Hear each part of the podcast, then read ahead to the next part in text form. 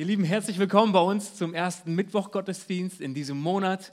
Wie schön, dass ihr da seid, wie schön, dass wir Gottesdienst feiern dürfen. Ich heiße Marc, falls du mich nicht kennst, aber die meisten, wie ich das so sehen kann, kennen mich schon persönlich auch ganz gut. Ich freue mich megamäßig, dass ich mit euch teilen darf, was Gott mir aufs Herz gelegt hat für uns heute Abend. Und ich liebe das auch gemeinsam zu singen, ja. Und ich spüre das ja auch. Unsere Gemeinde singt gerne und ich kann dich beruhigen. Wir werden nach der Predigt eine Zeit haben, in der wir uns wirklich ausgedehnt Zeit dafür nehmen, Gott im Lobpreis zu begegnen, ihn anzubeten, ihn zu erheben. Wir werden auch gemeinsam das Abendmahl feiern heute. Deswegen sind die Tische schon vorbereitet. Ähm, aber das kommt, nachdem wir auf das Wort Gottes einfach hören durften für uns heute Abend. Ich will mal mit einer Aussage beginnen und dann werden wir so zu, dem, zu dem Thema uns vor, äh, vorarbeiten äh, für den heutigen Abend.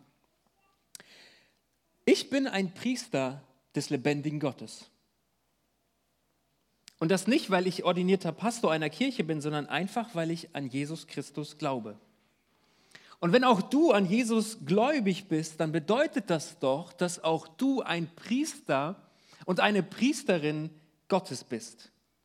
Hast du dich so schon mal selbst gesehen? Bist du schon mal morgens aufgewacht und hast in den Spiegel geguckt und gesagt, ha, ein Priester Gottes, gut siehst du aus oder so ähnlich, ja? Haben wir dieses Selbstverständnis von uns, dass wir Priester oder Priesterin Gottes sind? Und was bedeutet das überhaupt? Das Thema, mit dem wir uns heute Abend etwas beschäftigen möchten, ist das sogenannte Priestertum aller Gläubigen. Oder auch kurz gesagt, allgemeines Priestertum. Diesen Ausdruck wirst du in der Bibel nicht finden, aber der beschreibt etwas, wovon die Bibel schon sehr, sehr klar spricht. Priester. Ganz oft wir, haben wir diesen Begriff in den vergangenen Wochen Monaten in den Medien gehört wahrscheinlich. Welche Bilder kommen dir, wenn du diesen Begriff hörst? Ich kann dir mal zeigen, was mir sofort kommt. Etwas in diese Richtung. Oder? An den Gewändern, an der Kleidung erkennt man oft schnell einen Priester. Menschen in besonderer Kleidung. Und die Kleidung soll darauf hinweisen, dass diese Menschen besondere Ämter vielleicht innehaben, in bestimmten religiösen Einrichtungen Aufgaben übernehmen, eine Autorität haben, eingesetzt sind, um gewisse Dienste zu tun. Nun, von uns heute Abend, soweit ich das sehen kann, trägt niemand solch schöne Kleidung, und dennoch finden wir in der Bibel diverse Stellen, die aussagen, dass wir als Nachfolger Jesu zu Gottes heiliger Priesterschaft gehören. Ein Textabschnitt aus dem ersten Petrusbrief gab mir insbesondere Anlass zu dieser Predigt, dass wir heute Abend mal darüber sprechen und darüber nachdenken. Es sind ein paar Verse, ich möchte sie uns dennoch lesen und dann wollen wir mal ins Wort Gottes schauen gemeinsam und für uns entfalten, was das bedeuten kann. Der Text steht im ersten Petrusbrief, Kapitel 2. Ich habe die Verse 5 bis 9 mal rausgegriffen. Der Kontext ist noch mal ein bisschen größer. Und da schreibt Petrus folgendes an die Gemeinde, an die Gläubigen und somit auch an uns heute Abend. Er schreibt, und nun lasst euch von Gott als lebendige Steine in seinen geistlichen Tempel einbauen. Ihr sollt Gottes heilige Priester sein und ihm geistliche Opfer bringen, die er durch eure Gemeinschaft mit Jesus Christus annimmt. In der Schrift heißt es, ich lege einen Stein in Jerusalem, einen auserwählten, kostbaren Eckstein, und wer an ihn glaubt, wird nicht umkommen. Für euch, die ihr glaubt, ist er kostbar, doch für die, die ihn ablehnen, gilt, der Stein, den die Bauleute verworfen haben, ist zum Eckstein geworden. Und in der Schrift heißt es auch, er ist der Stein, über den Menschen stolpern, der Fels, der sie zu Fall bringt. Sie stolpern, weil sie nicht auf Gottes Wort hören und es nicht befolgen. Und dazu sind sie auch bestimmt. Aber ihr seid anders, denn ihr seid ein auserwähltes Volk. Ihr seid eine königliche Priesterschaft, Gottes heiliges Volk, sein persönliches Eigentum. So seid ihr ein lebendiges Beispiel für die Güte Gottes, denn er hat euch aus der Finsternis in sein wunderbares Licht gerufen. Und das ist nun mal eine Stelle von mehreren, die es hier noch zu lesen gäbe zu diesem Thema. Aber ist das nicht interessant? Die Bibel sagt, wir sollen als an Jesus gläubige Menschen heilige Priester Gottes sein und ihm geistliche Opfer darbringen. Was bedeutet das? Was bedeutet das für uns in unserem ganz alltäglichen Leben? Und tun wir eigentlich das, wozu uns das Wort Gottes an dieser Stelle hier auffordert? Nun, ich möchte mal damit beginnen, dass wir uns gemeinsam anschauen, was denn ein Priester überhaupt im Alten Testament, im Alten Bund war, was, was ihn kennzeichnete, was auch seine Aufgaben waren.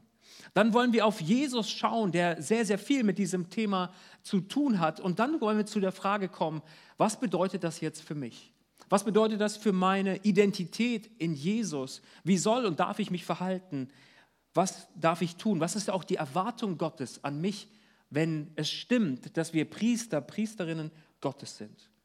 Also Priester im alten Bund.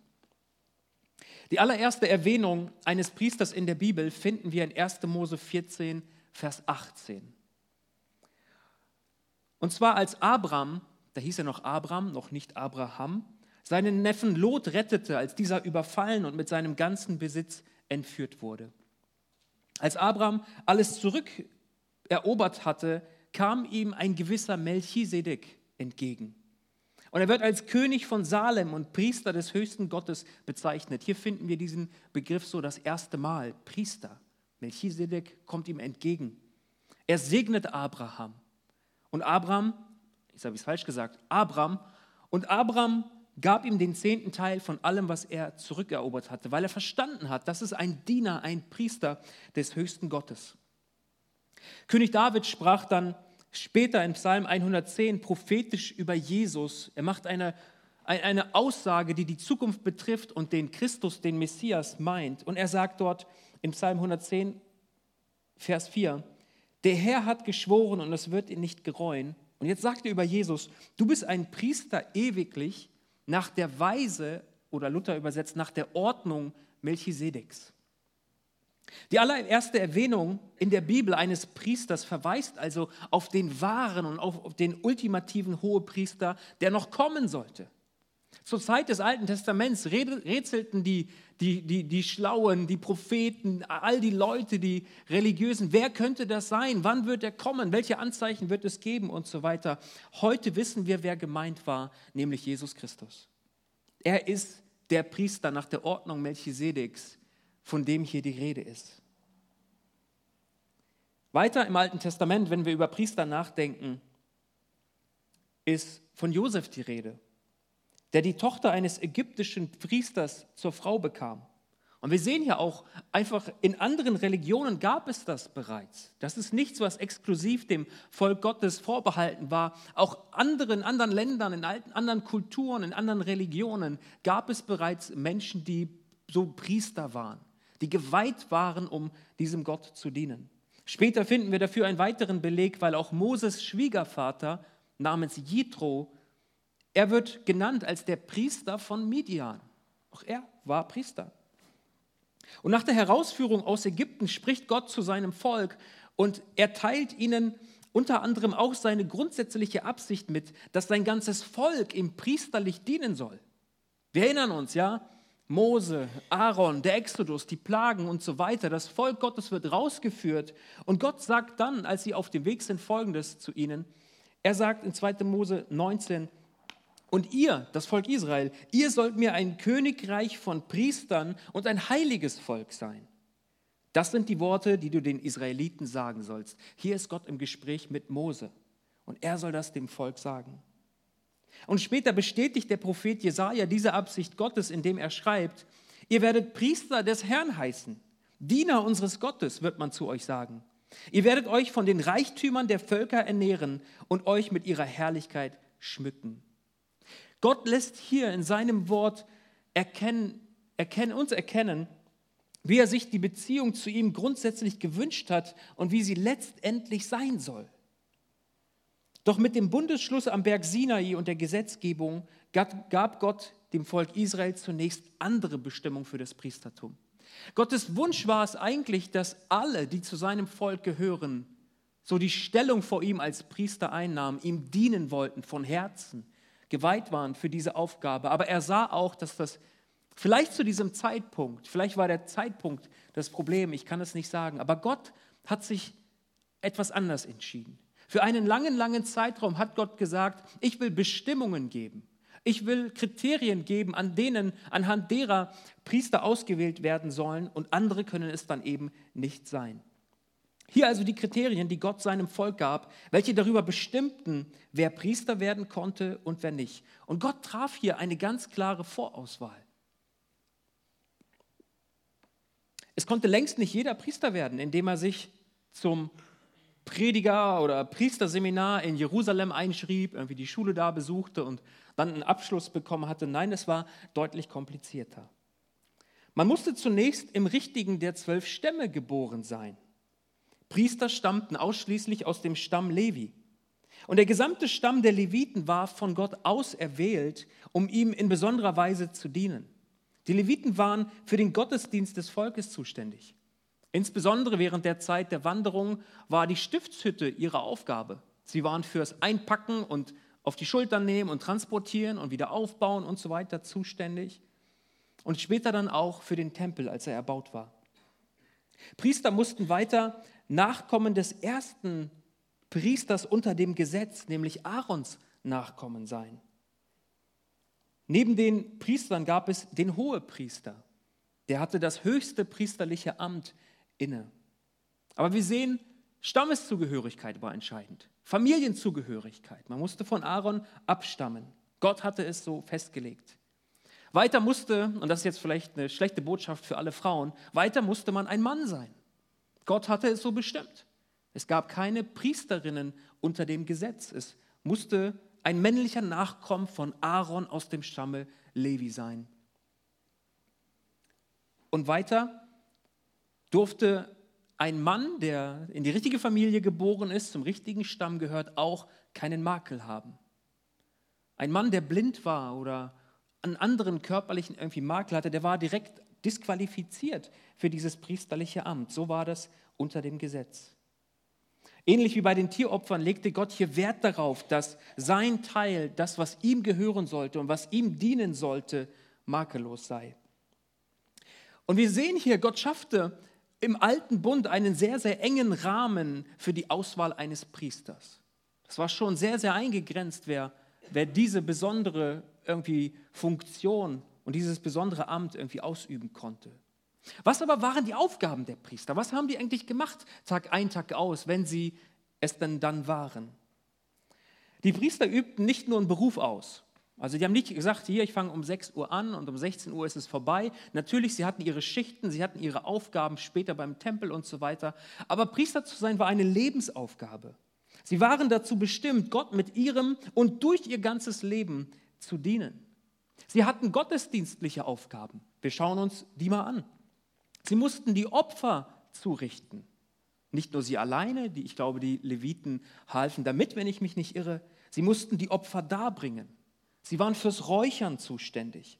Sie waren für alle notwendigen Dienste im Heiligtum zuständig, mussten die Leuchter bedienen, die Bedienung der, der, des Schaubrottisches, das Herrichten des Feuers auf dem Brandopferaltar, Überwachung aller gottesdienstlichen Handlungen.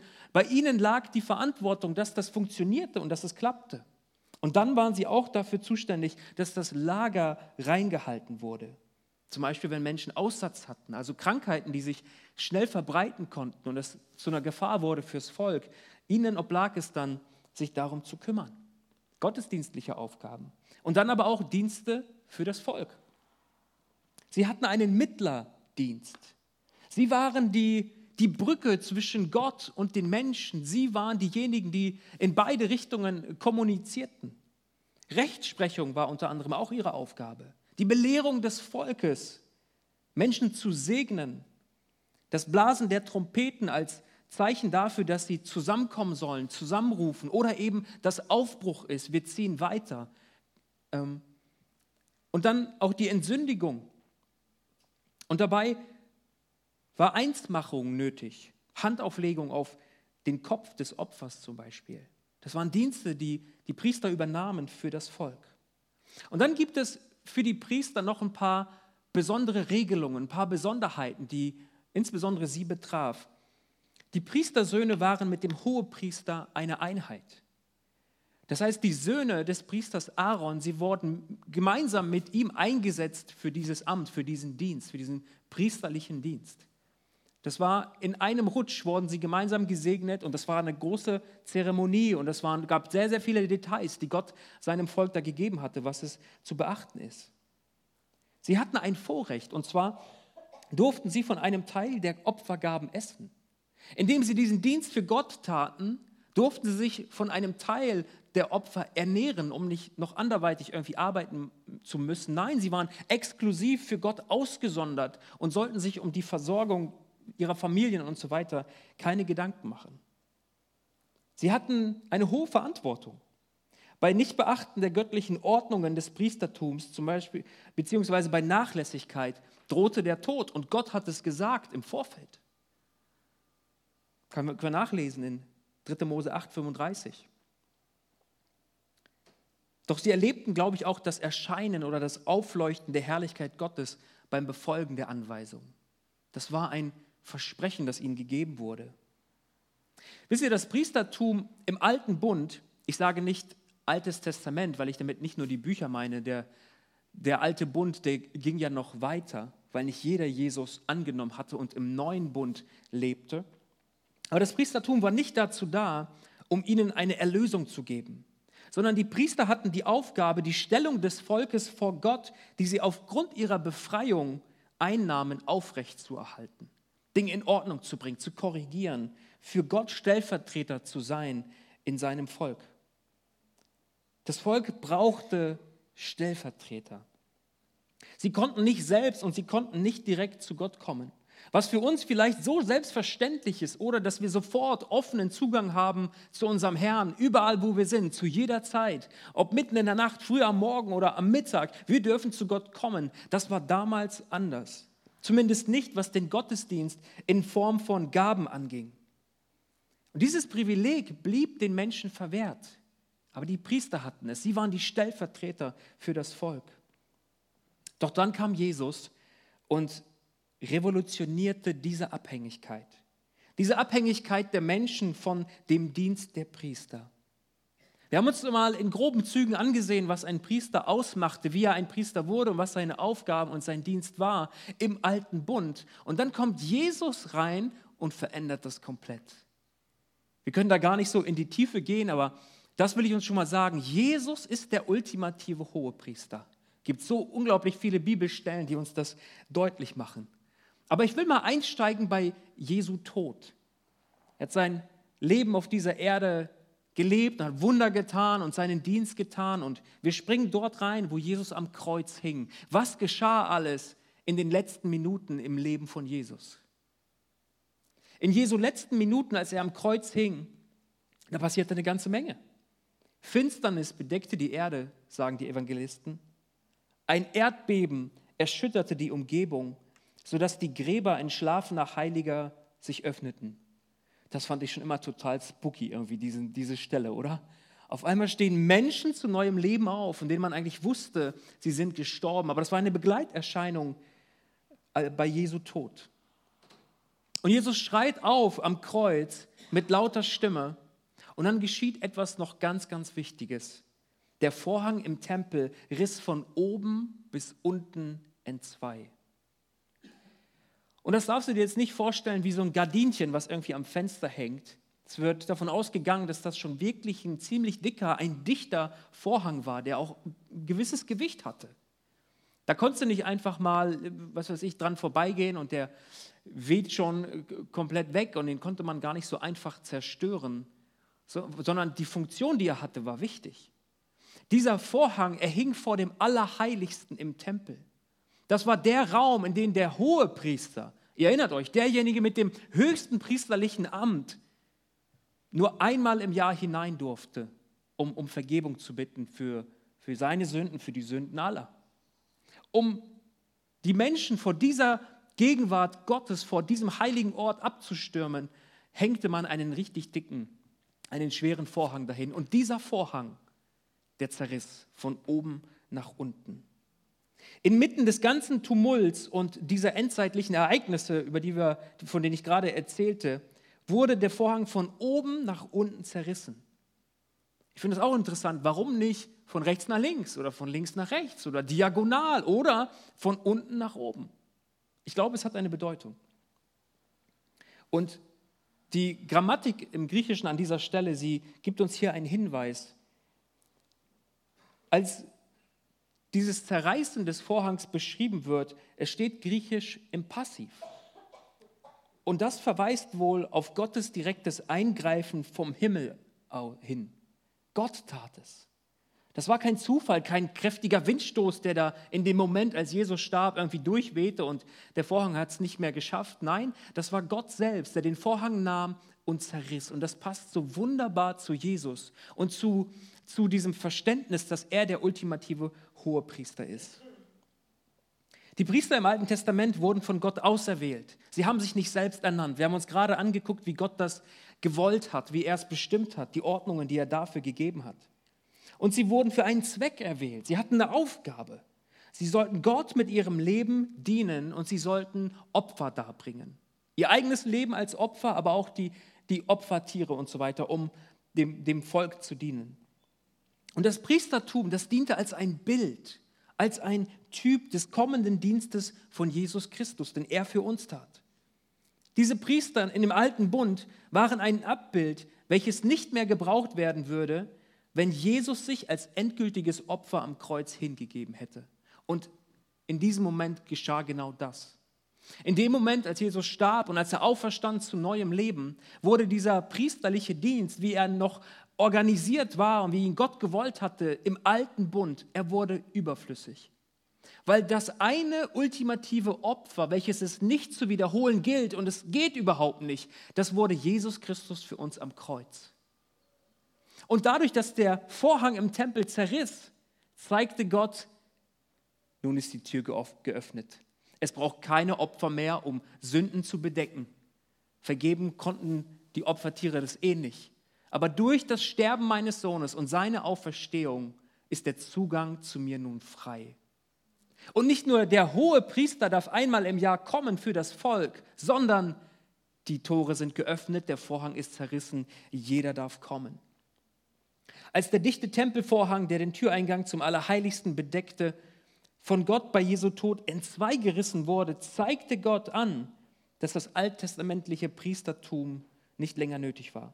Von nun an konnten die Menschen direkt durch den ultimativen Hohepriester, nämlich durch Jesus Christus, zu Gott kommen. Es gibt jetzt keine weltlichen Mittler mehr zwischen Gott und dem Menschen, so wie es im Alten Testament war sondern es gibt nur den einzigen Weg über unseren Hohepriester Jesus Christus. Und weil Jesus das wusste, konnte er zum Beispiel in Johannes 14, Vers 6 bereits behaupten, der einzige Weg, die einzige Wahrheit und das Leben zu sein. Und dann auch noch hinzuzufügen, dass niemand zu Gott, dem Vater, kommen könne, außer durch ihn. Durch ihn allein ist es möglich. Wie versteht die Bibel nun das Priestertum im neuen, im neuen Bund, den Jesus aufgerichtet hat. Wir haben eben gesehen, Gott hat für eine bestimmte Zeit, für die Zeit, von der das Alte Testament berichtet, das Priestertum so gewollt, wie wir es miteinander besprochen haben. Jesus kam rein und er revolutionierte, ist fast zu wenig gesagt. Er schuf etwas komplett Neues nach Gottes Willen. Er wurde zum Opfer, zum ultimativen Opfer für alle, für alle Menschen, die Vergebung ihrer Schuld bekommen können und selbst persönlich hinzutreten können zu dem lebendigen Gott. Sie brauchen keinen Mittler mehr, wir brauchen ihn nicht mehr. Aber was ist jetzt mit uns? Das Ganze so in der Geschichte zu sehen, das ist das eine. Aber wir haben ja zu Anfang einen Bibeltext gelesen aus dem ersten Petrusbrief, der sagt, wir sind es heute. Wir sind heute Priester für Gott. Von Gott ist das gewollt. Das Neue im neuen Bund ist die Überbietung des alttestamentlichen Priestertums, da nun die Kriterien des Gesetzes nicht mehr gelten. Man braucht nicht mehr zum Stamme Levi gehören, auch nicht von Aaron abstammen.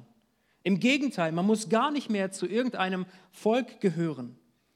Und das Besondere ist, auch Nichtjuden, Heiden, die durch Glauben zum neuen Bund gehören, den Jesus aufgerichtet hat, gehören zu diesem Königreich von Priestern und zum heiligen Volk Gottes.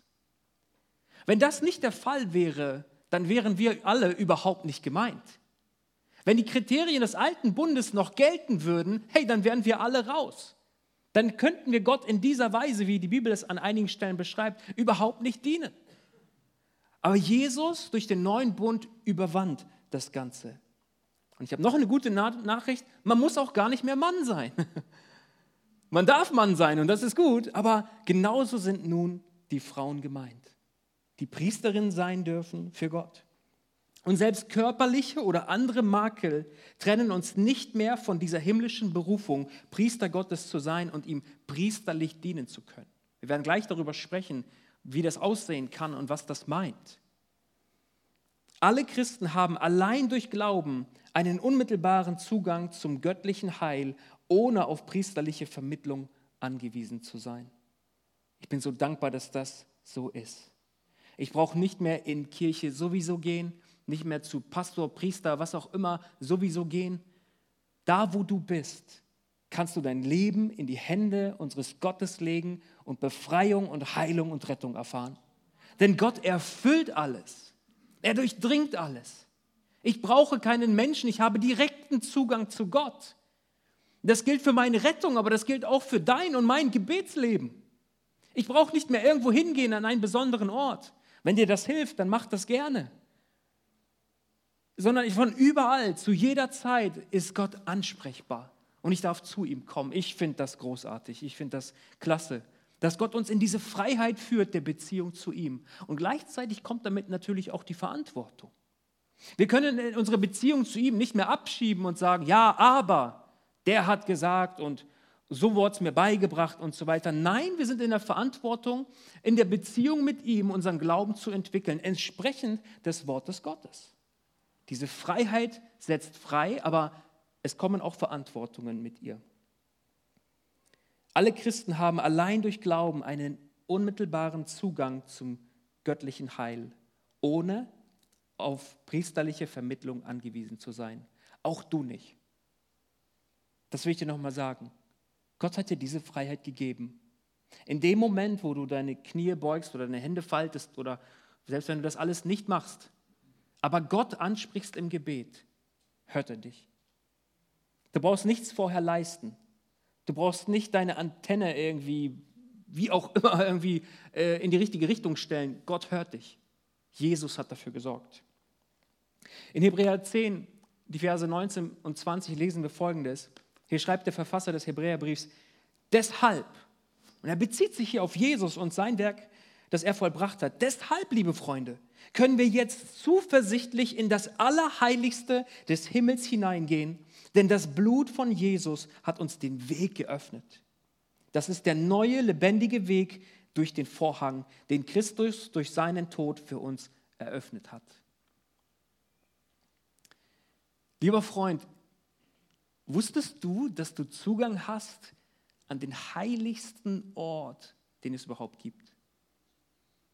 Wenn du an Jesus glaubst und ihm nachfolgst, darfst du in seine Gegenwart treten. Es gibt nichts Heiligeres, als Gott selbst begegnen und ihn ansprechen zu dürfen. Du bist sofort im höchsten Level, okay? Du musst dich nicht hocharbeiten und irgendwie wie Mario ja durch die, durch die einzelnen Levels laufen. Du darfst eintreten. Jesus hat dafür gesorgt. Und ich persönlich empfinde, dass das ein unglaubliches Privileg ist. Ich glaube, Gott adelt uns Menschen, indem er uns den Zugang eröffnet. Wir haben selbst direkten Zugang zum Thron Gottes und brauchen niemand sonst dafür. Und wenn Jesus Christus zurückkommt, dann und das neue Jerusalem aufrichten wird, dann werden wir, die Gläubigen, diejenigen, die an Jesus glauben und ihm nachfolgen, ihn von Angesicht zu Angesicht sehen können und ihm auch dort weiter priesterlich dienen.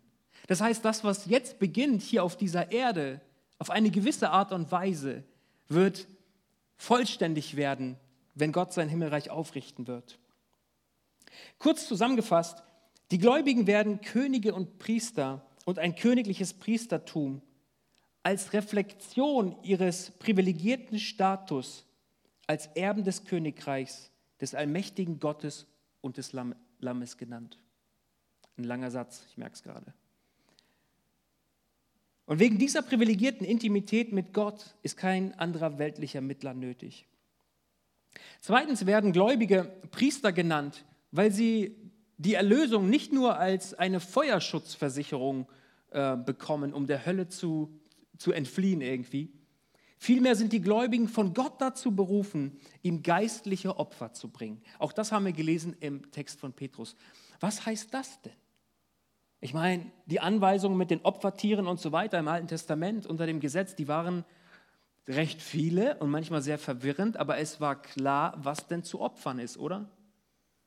Hier mal ein Stier, da mal ein paar Tauben, wenn es dir nicht leisten kannst, ja, und so weiter und so fort. Da gab es sehr, sehr viele Dinge, wo man genau wusste, was man zu tun hat, wenn bestimmte Ereignisse eintreffen. Aber was sind denn jetzt geistliche Opfer als eine Anweisung für uns?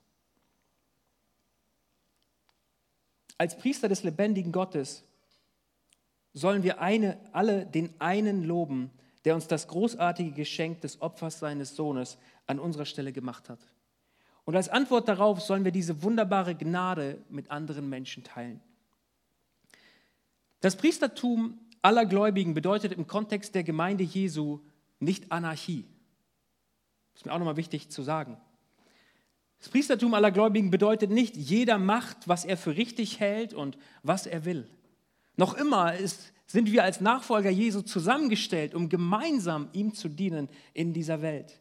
Gott gab seiner Gemeinde Ordnungen und innerhalb dieser Ordnungen übernehmen berufene Menschen bestimmte Aufgaben und auch bestimmte Ämter. Zum Beispiel Pastoren als Vorsteher der Ältestenschaft, Älteste, Diakone. Dienstämter finden wir in der Bibel entsprechend des fünffältigen Dienstes und so weiter. Das Priestertum aller Gläubigen bedeutet, dass wir gemeinsam für einen bestimmten Zweck auserwählt wurden. Wir sollen keine Tiere mehr schlachten, sondern geistliche Opfer darbringen. Und hier ist ein Beispiel dafür. Hebräer 13, 15 und 16. So lasst uns nun durch ihn, hier ist Jesus gemeint, Gott alle Zeit das Lobopfer darbringen, das die Frucht der Lippen das ist die Frucht der Lippen, die seinen Namen bekennen. Gutes zu tun und mit anderen zu teilen, vergesst nicht, denn solche Opfer gefallen Gott. Hier sind einmal zwei Beispiele dafür, wenn Petrus darüber schreibt, wir sollen Priester sein und geistliche Opfer darbringen. Wisst ihr, wenn wir gleich gemeinsam aufstehen und Gott anbeten werden, dann ist genau das, was hier gemeint ist. Das tun wir dann gemeinsam. Wir beten Gott an. Wir verehren ihn, wir verherrlichen ihn, weil er alleine alle Anbetung und Verehrung verdient. Das ist etwas, woran sich Gott erfreut. Das ist ein, ein Opfer, das wie so ein Wohlgeruch aufsteigt zu ihm.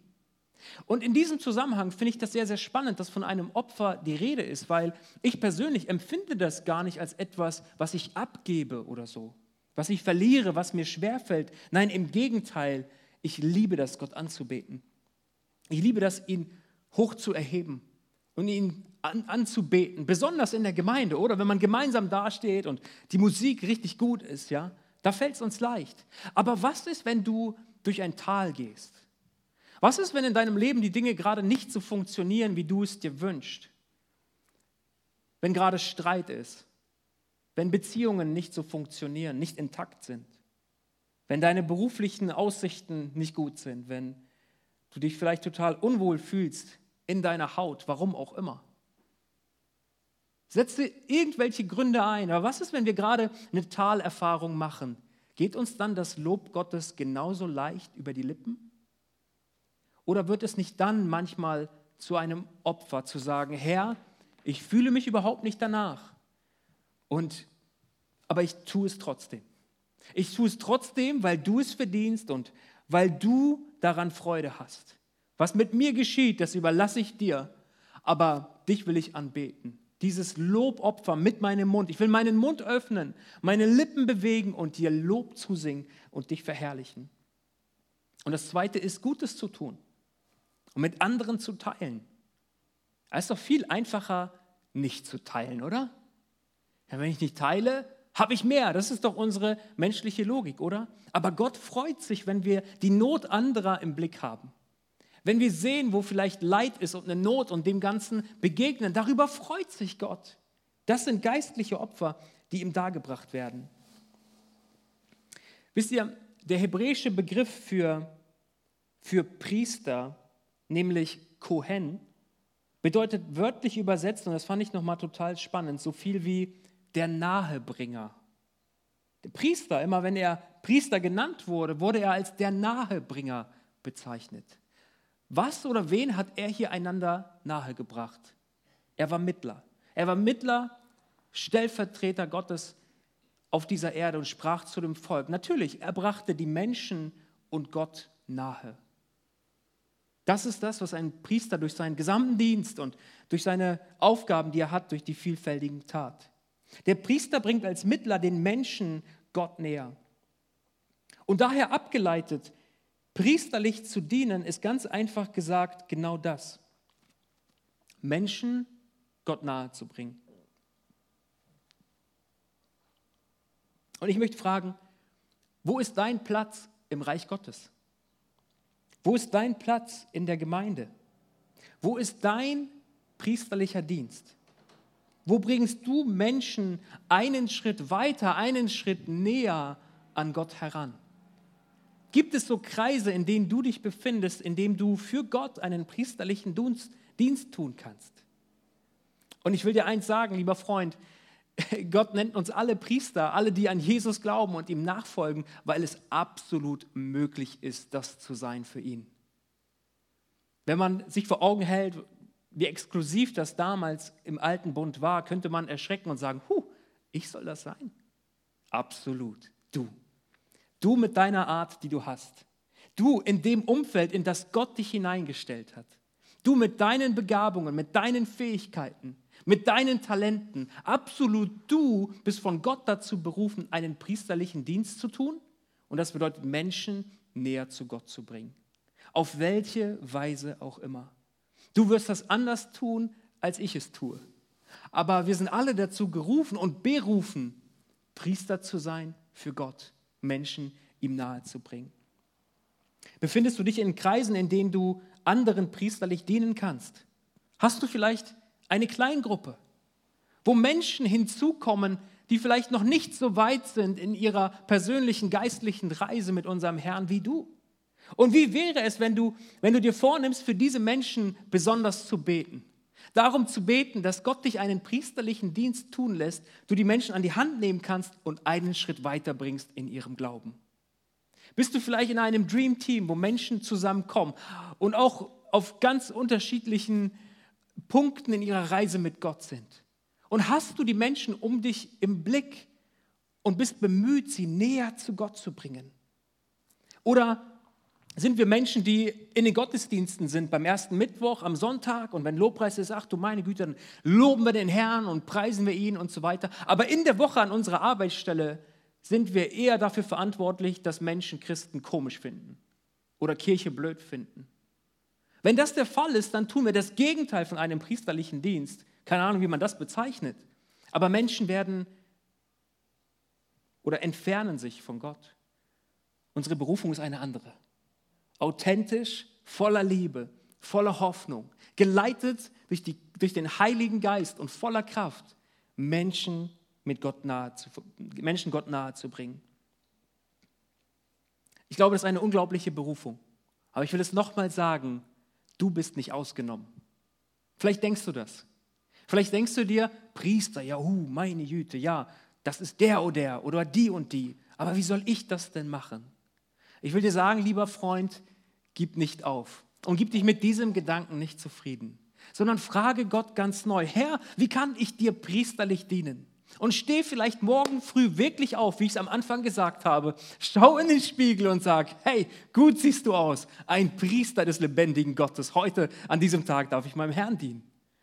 Wie herrlich wäre das, wenn das zu unserer Identität wird in Christus, mehr und mehr.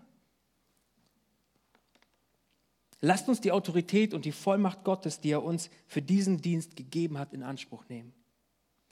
Und ich möchte zum Ende kommen mit einer Zusage, die ich uns aus dem Wort Gottes einfach nochmal sagen und zusprechen darf. Wir finden sie im letzten Buch der Bibel in, in der Offenbarung. Auch in der Offenbarung finden wir Stellen, wo von diesem Priestertum die Rede ist. Offenbarung 1, Vers 6. Das sind noch die Einleitungsworte. die hier geschrieben sind. Und da heißt es, er hat uns zu seinem Reich und zu seinen Priestern gemacht. Vielleicht kannst du mal deinen Namen hier einsetzen. Er hat dich, er hat mich, Mark, zu seinem Reich und zu seinem Priester gemacht. Mit einem Ziel, mit einem Zweck, um Gott, seinem Vater, zu dienen. Wir dürfen Gott dienen. Gebt ihm Ehre bis in alle Ewigkeit. Er herrscht für immer und ewig. Amen. Ihr Lieben, ich hoffe, dass wir ermutigt sind, ganz neu Gott dienen zu wollen. Mit diesem Selbstverständnis des Priesterseins. Lieber Mann, ich will dir sagen, du bist Priester in deinem Haus. Lieber Chef, lieber Arbeitgeber, du bist Priester an deiner Arbeitsstelle. Liebe Mama, du bist Priesterin da, wo Gott dich hingestellt hat, in deinem ganzen Umfeld. Und nimm das in Anspruch. Und vielleicht kann das gleich, wenn wir gemeinsam singen, eine Zeit sein, in der du Gott ganz neu danach fragst, Herr, wie soll ich das tun? Ich habe heute gehört, du hast mich dazu berufen. Und ich will mich von meiner Berufung nicht drücken, sondern ich will sie wahrnehmen. Und ich will dazu auch in Anspruch nehmen, was du mir gibst an Kraftausrüstung, an Ideen, an Liebe für die Menschen, denen ich dienen soll. Manchmal fehlt es uns an dieser überschwänglichen Liebe Gottes, die der Verstand nicht greifen kann, aber der Heilige Geist sie ausgießt in unser Herz, in unser Leben. Wenn du merkst, mir fehlt die Liebe, um Menschen zu dienen, ich könnte ja und ich wüsste ja wie, dann ist genau das der Punkt, wofür du beten solltest heute Abend. Herr, gieße deine Liebe neu aus in mein Herz. Ich will Menschen nicht einfach dienen aus Gehorsam, das gehört auch dazu, aber ich will es aus Liebe zu dir und aus Liebe zu Menschen tun. Ich möchte gleich für uns beten und uns segnen in alledem, was wir heute besprochen haben. Und danach darf ich Christopher nach vorne bitten, der wird das Abendmahl einsetzen. Wir gehen danach in eine Lobpreis- und Anbetungszeit. Wie gesagt, wir wollen uns da ein bisschen Zeit nehmen. Und in dieser Zeit darfst du einfach zu den Tischen gehen und das Abendmahl feiern. Und noch ein Hinweis, wenn du heute Abend Gebet wünschst. Wir wollen dir als Leitungsteam der Gemeinde priesterlich dienen, indem wir dich gerne segnen wollen. Auch das gehört dazu. Wenn du Gebet wünschst oder einfach gesegnet werden möchtest, wir werden im hinteren Bereich des Saals stehen, komm gerne auf uns zu. Aber ruh dich nicht darauf aus. Ich glaube genauso, dass Gott heute Abend zu dir sprechen kann und dich auffordert, jemand anderem zu dienen. Dann habe den Mut, geh auf die Person zu. Bete für sie, lege die Hände auf. Oder vielleicht ist es ein prophetisches Wort oder was auch immer. Ich glaube, dass der Geist Gottes heute Abend hier ist. Und nicht nur das, er lebt in uns, er spricht zu uns und er spricht auch durch uns zu anderen. Geben wir ihm den Freiraum, den er braucht, um wirken zu können. Ich lade dich ein, dass du wirklich dein Herz öffnest. Sagst, Herr, ich bin dein Werkzeug in deiner Hand. Soll ich heute etwas tun? Ich werde das machen. Fordere mich auf und ich werde mit Gehorsam reagieren und werde tun, was du sagst. Lass uns einander prophetisch und priesterlich dienen, indem wir auf Gottes Geist hören, aufeinander zugehen. Lade uns ein, komm, wir stehen mal gemeinsam auf.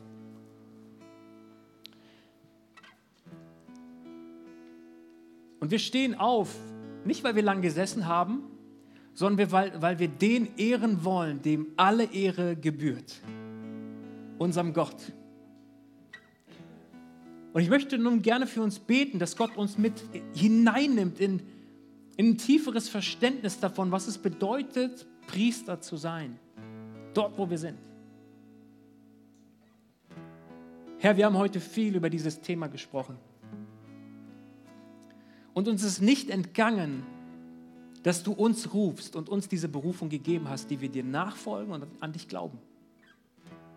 Herr, ich möchte dich zunächst darum bitten, dass du uns vergibst, wo wir unsere Verantwortung nicht wahrgenommen haben, wo wir darüber hinweggesehen haben, es uns vielleicht auch einfach gemacht haben, es uns bequem gemacht haben in unserer Nachfolge. Aber Herr, heute hast du es nochmal neu gezeigt und zu unseren Herzen gesprochen. Wir sind von dir berufen, von dir gewollt, von dir geliebt. und zum Licht gesetzt in dieser Welt. Und so bete ich darum, Herr, dass wir ganz neu ergreifen, was du für uns hast. Mit weniger wollen wir uns nicht zufrieden geben. Herr, ich bete darum, dass du unsere Identität in dir, Jesus, neu verwurzelst. Und dass du, Geist Gottes, uns aufschließt, dieses Geheimnis, was es bedeutet, Priester für dich zu sein oder Priesterin. Wir wollen Menschen sein, die andere näher zu dir bringen. Da, wo Angst und anderes ist, was, was uns von dir fernhält, so nimm es weg. Wo Menschenfurcht ist oder wo sich Menschen das nicht zutrauen, nimm es weg. Herr, wir wollen in dieser Welt voller Hoffnung, voller Mut, voller Lebensfreude, voller Rettersinn leben. Ich bete darum, dass du uns mutig machst und Freimut uns gibst, klar zu sein in unseren Worten, klar zu sein in unserem Leben. Und da, wo unser Leben, unser Zeugnis für dich dazu geführt hat, dass Menschen nicht näher, sondern weiter von dir weggerückt sind, bitte ich dich, Herr, vergib uns. Vergib uns und gieße deinen Geist neu aus in Kraft, dass wir wirken dürfen für dich. Denn Herr, dir zu dienen ist das Größte, denn dir verdanken wir alles. Wir lieben dich. Amen.